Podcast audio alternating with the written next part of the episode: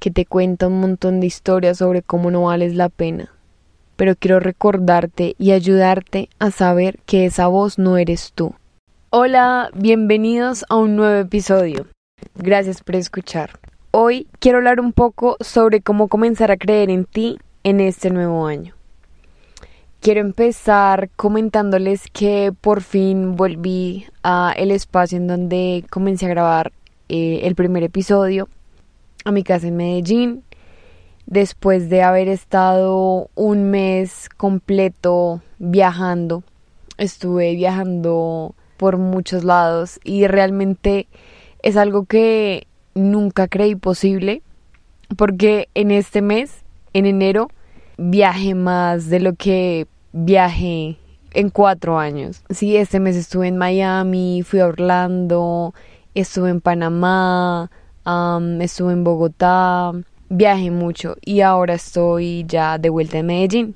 Y algo en lo que estuve pensando mucho durante estos viajes, estuve también como desconectándome un poco del celular, pues como viajé fuera del país no tuve internet, entonces estuve muy como en mi mente y disfrutando del presente, pero llegando a muchas como realizaciones, cosas que nunca había pensado. Yo creo que esas situaciones de viajar y ponerme como en otro contexto te llevan a cambiar la perspectiva muy fácilmente. Entonces estuve pensando mucho sobre cómo realmente uno puede empezar a creer en uno mismo y comenzar a cambiar, a salir, y hacer las cosas que a uno lo están llamando y hacer esas cosas que son para uno, ir tras esas cosas que son para uno.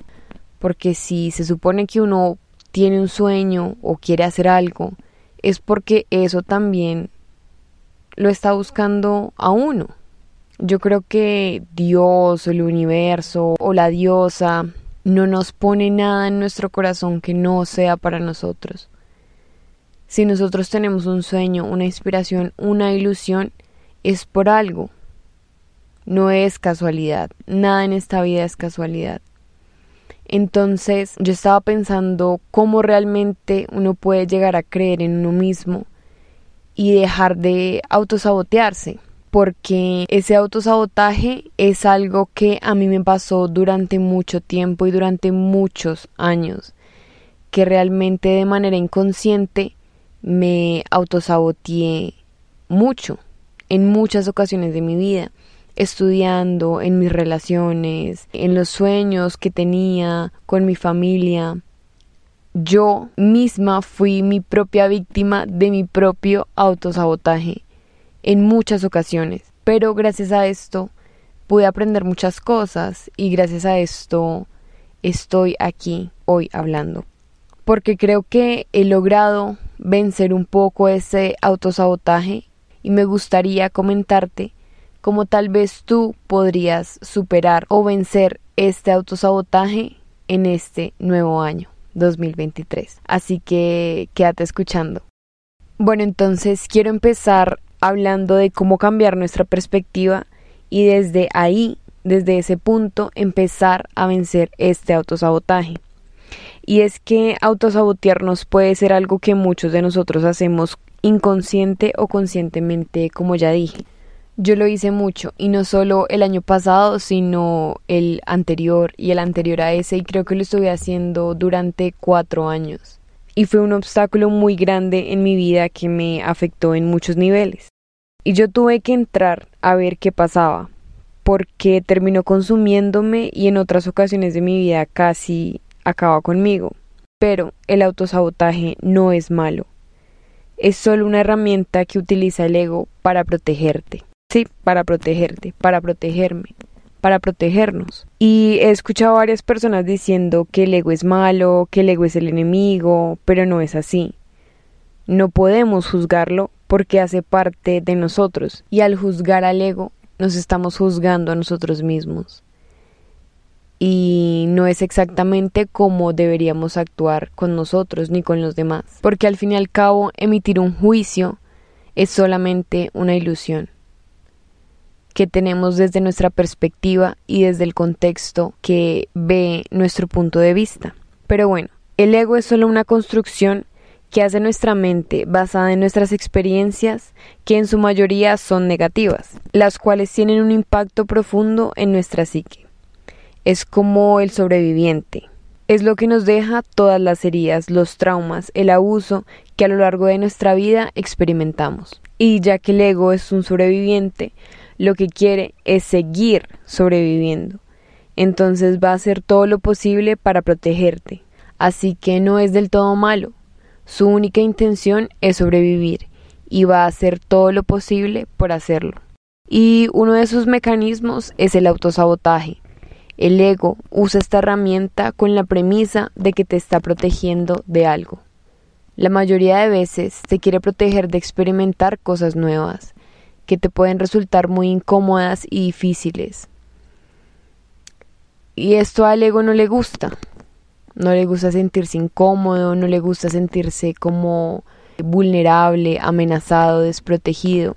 No le gusta porque si fuera por él, se quedaría contigo en el sofá para siempre, protegido, calientito, con la seguridad de que no te va a pasar nada, porque solamente así podría estar seguro. Entonces, Siempre que quieres hacer algo nuevo, vivir una nueva experiencia, sentir algo nuevo, tener una nueva relación, viajar a un lugar desconocido, el ego se niega, le da miedo, se contrae.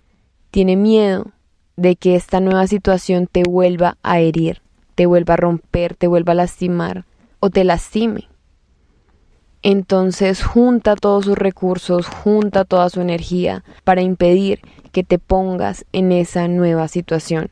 Te dice de todas las formas que no lo hagas, que no lo intentes, que no vale la pena, que todo saldrá mal y que estás mejor así, que estás mejor así como estás, que realmente no vale la pena intentar nada nuevo, que no lo hagas, por favor no lo hagas.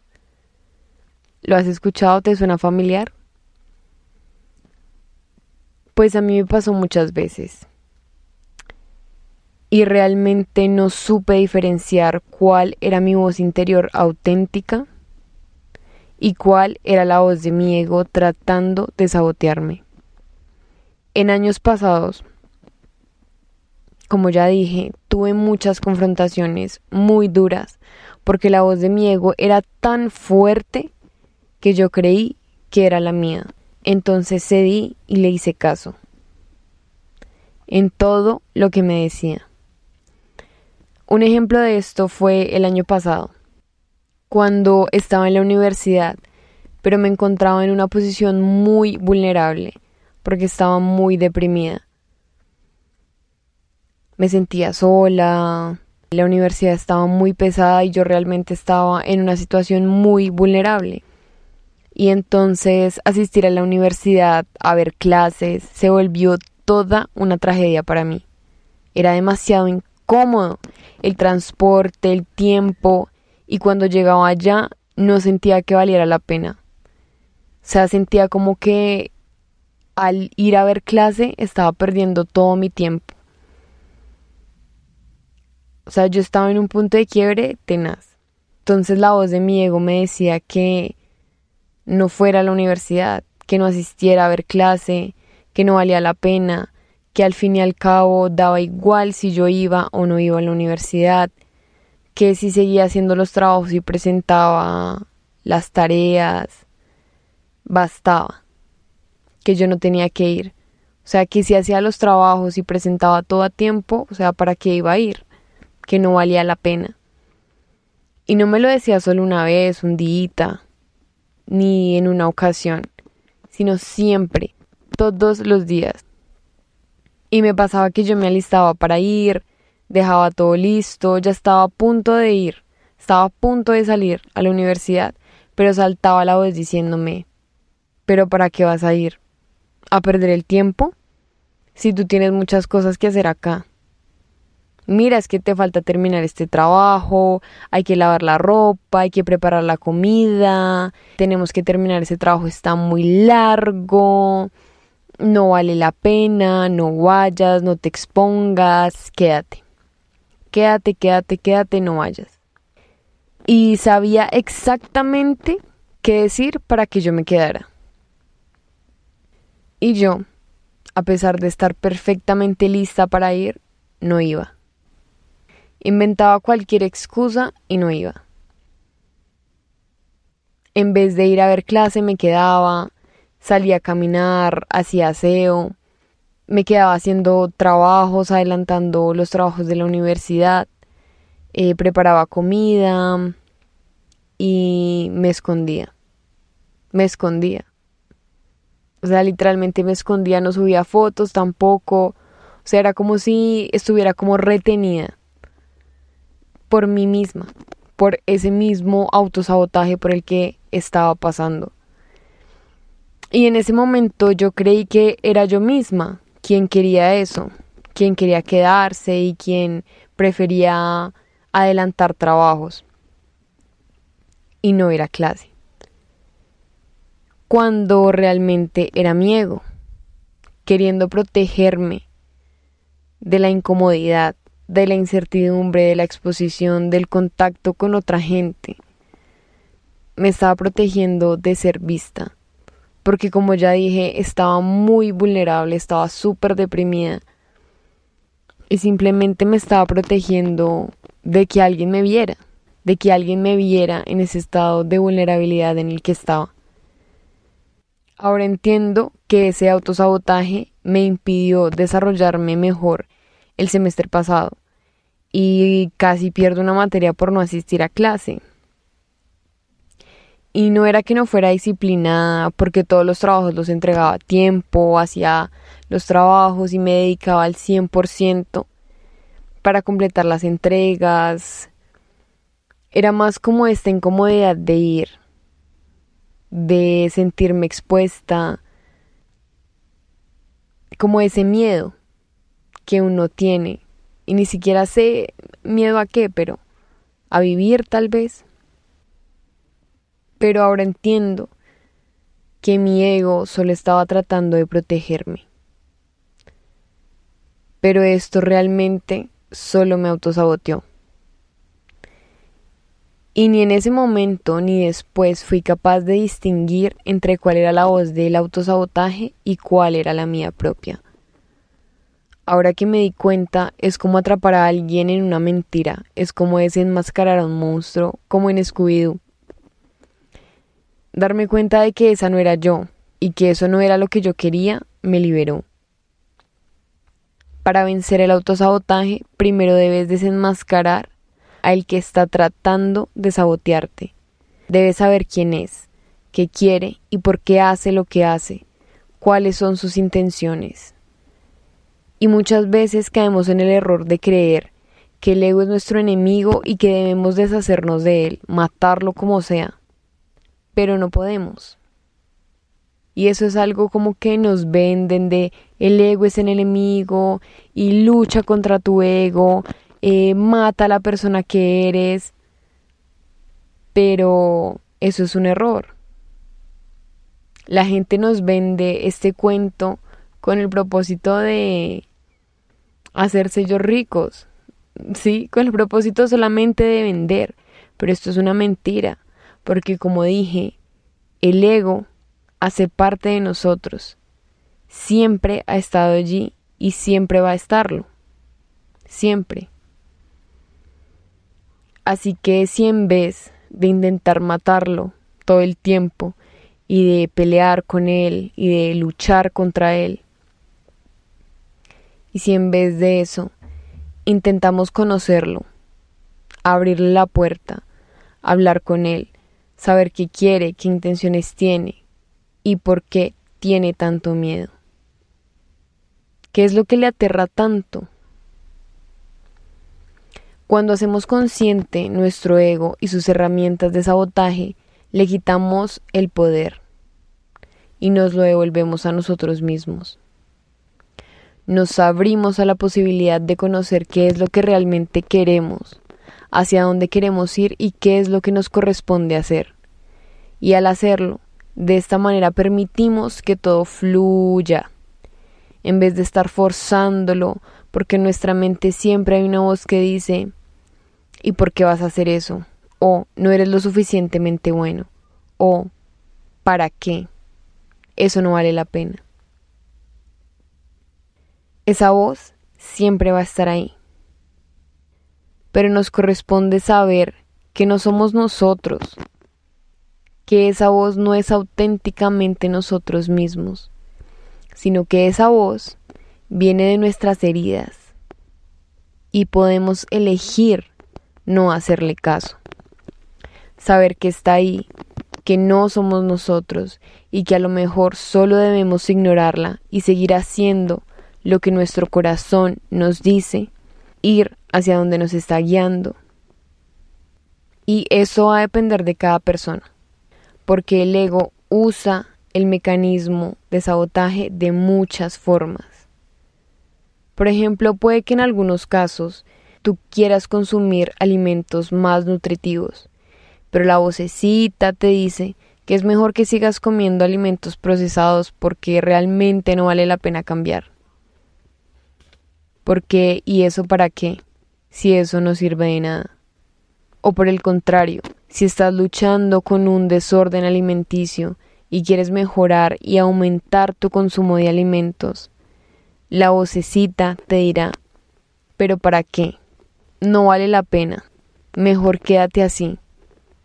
Ahí es cuando es tan importante el reconocer y saber diferenciar cuál es nuestra voz auténtica y cuál es la voz que viene del ego, la voz que viene del miedo. Pero claro, claro que no es fácil porque a veces es muy fuerte y puede parecer que genuinamente eres tú y que quiere lo mejor para ti, pero no es así, porque a veces puede ser muy fuerte y puede saturarte la mente y los oídos pero tienes que saber que esa voz no eres tú. El otro día estaba escuchando un podcast de Se Regalan Dudas y creo que era Ash la que decía que cuando ella se dio cuenta que lo que estaba pasando en su vida lo estaba manifestando desde la niña herida, fue cuando su vida empezó a cambiar porque ella se dio cuenta de que eso no era lo que ella realmente quería, sino que eso era lo que la niña herida quería. Hay que hacer un trabajo de autoconciencia muy fuerte para saber que lo que está pasando no es lo que uno auténticamente quiere, sino viene desde la herida, desde el ego, desde el miedo, que solo está tratando de sabotearte y lo más triste es que ni siquiera te das cuenta. Para vencer el autosabotaje y creer en ti, lo primordial es que sepas y tengas claro qué es lo que realmente quieres. Así de fácil. Un ejemplo, si realmente quieres graduarte como un anhelo genuino del corazón, porque te gusta tu carrera y sientes pasión por ella, entonces, ¿por qué de repente no vas a querer ir a clase? Entonces, ¿por qué de repente no quieres terminar tus trabajos? Es en las respuestas a estas preguntas tan incómodas donde está la verdad genuina que quiere ser vista y liberada, para así transformarse y enseñarte algo nuevo. Es ahí donde te corresponde diferenciar tu voz genuina y la voz del ego, haciéndote preguntas qué es lo que realmente quiero, por qué estoy haciendo esto. Si es que yo quería una cosa, pero ahora estoy haciendo otra, ¿a quién le estoy haciendo caso? ¿A quién estoy escuchando? ¿Quién es esa voz que me está diciendo tantas cosas? ¿Desde dónde viene esa huya? Porque solo haciéndolo consciente le quitas el poder. Y solo cuando le quitas el poder puedes vencerlo. Porque cuando tú permites escuchar esa voz y seguir a esa voz y creer que esa voz eres tú, ahí es cuando pasa lo que no queremos que pase. Ahí es cuando no vamos a clase, ahí es cuando entramos en esas relaciones tóxicas, ahí es cuando nos peleamos con nuestra familia, Ahí es cuando no logramos nuestros objetivos, ahí es cuando no logramos las cosas que tanto queremos, ahí es cuando empezamos a cancelar el viaje, ahí es cuando empezamos a priorizar otras tareas, a procrastinar, a no hacer las cosas. Ahí es cuando esa vocecita empieza a vencernos a nosotros. Y ahí es cuando empezamos a, a entrar en depresión, a aislarnos, a vivir enfurecidos todo el tiempo con una ira interior que ni siquiera nosotros mismos entendemos, pero nos sentimos tan amargados y tan consumidos por esta voz que creemos que es nosotros mismos, pero no lo es. Es simplemente la voz del ego, la voz herida, la voz que ha pasado por tantas cosas y ahora tiene tanto dolor. Y es desde ese dolor que te habla que te dice que no puedes hacer nada, que te dice que no vale la pena, que te dice que ¿para qué? ¿Para qué vas a hacer esto? Que te cuenta un montón de historias sobre cómo no vales la pena. Pero quiero recordarte y ayudarte a saber que esa voz no eres tú. Esa voz no eres tú. Y así te cueste mucho creerlo en este momento, hay una voz en tu interior que seguramente has callado durante mucho tiempo. Hay una voz en tu interior que sí eres tú. La voz de tu corazón que quiere que salgas, que viajes, que termines esos trabajos, que termines esa carrera. La voz que quiere que te reconcilies con tu familia. Esa es la voz que deberías escuchar más. Esa es la voz a la que le deberías hacer caso. Y yo sé que a veces cuesta un poco, pero vale la pena intentarlo. Cuando le quitas el poder al autosabotaje, puedes vencerlo. Y usar esta transformación, esta liberación, como un trampolín para creer en ti, en lo que genuinamente quieres y en lo que quieres ser vivido por ti. No hay nada allá afuera que sea para ti que te vaya a ser arrebatado. Lo que Dios puso para ti, nadie te lo quita, ni te lo puede robar absolutamente nadie. Lo que está allá afuera para ti va a ser para ti hoy, mañana y siempre, porque así es, así son las leyes del universo. Lo que es para ti siempre va a estar ahí esperándote. Así te tardes todo el tiempo que quieras, pero siempre va a estar ahí. También se necesita mucho valor para reconocer esto y todos pasamos por procesos diferentes, por despertares diferentes y por situaciones diferentes. Nadie tiene un camino igual o parecido al de otra persona y eso está bien porque todos tenemos el permiso y el derecho de vivir nuestros procesos de manera diferente, de vivir nuestra vida del modo en que nosotros queramos y elijamos todos los días. Pero muchos llegamos a las mismas conclusiones, ya que lo único que queremos todos es ser felices y vivir una vida bonita.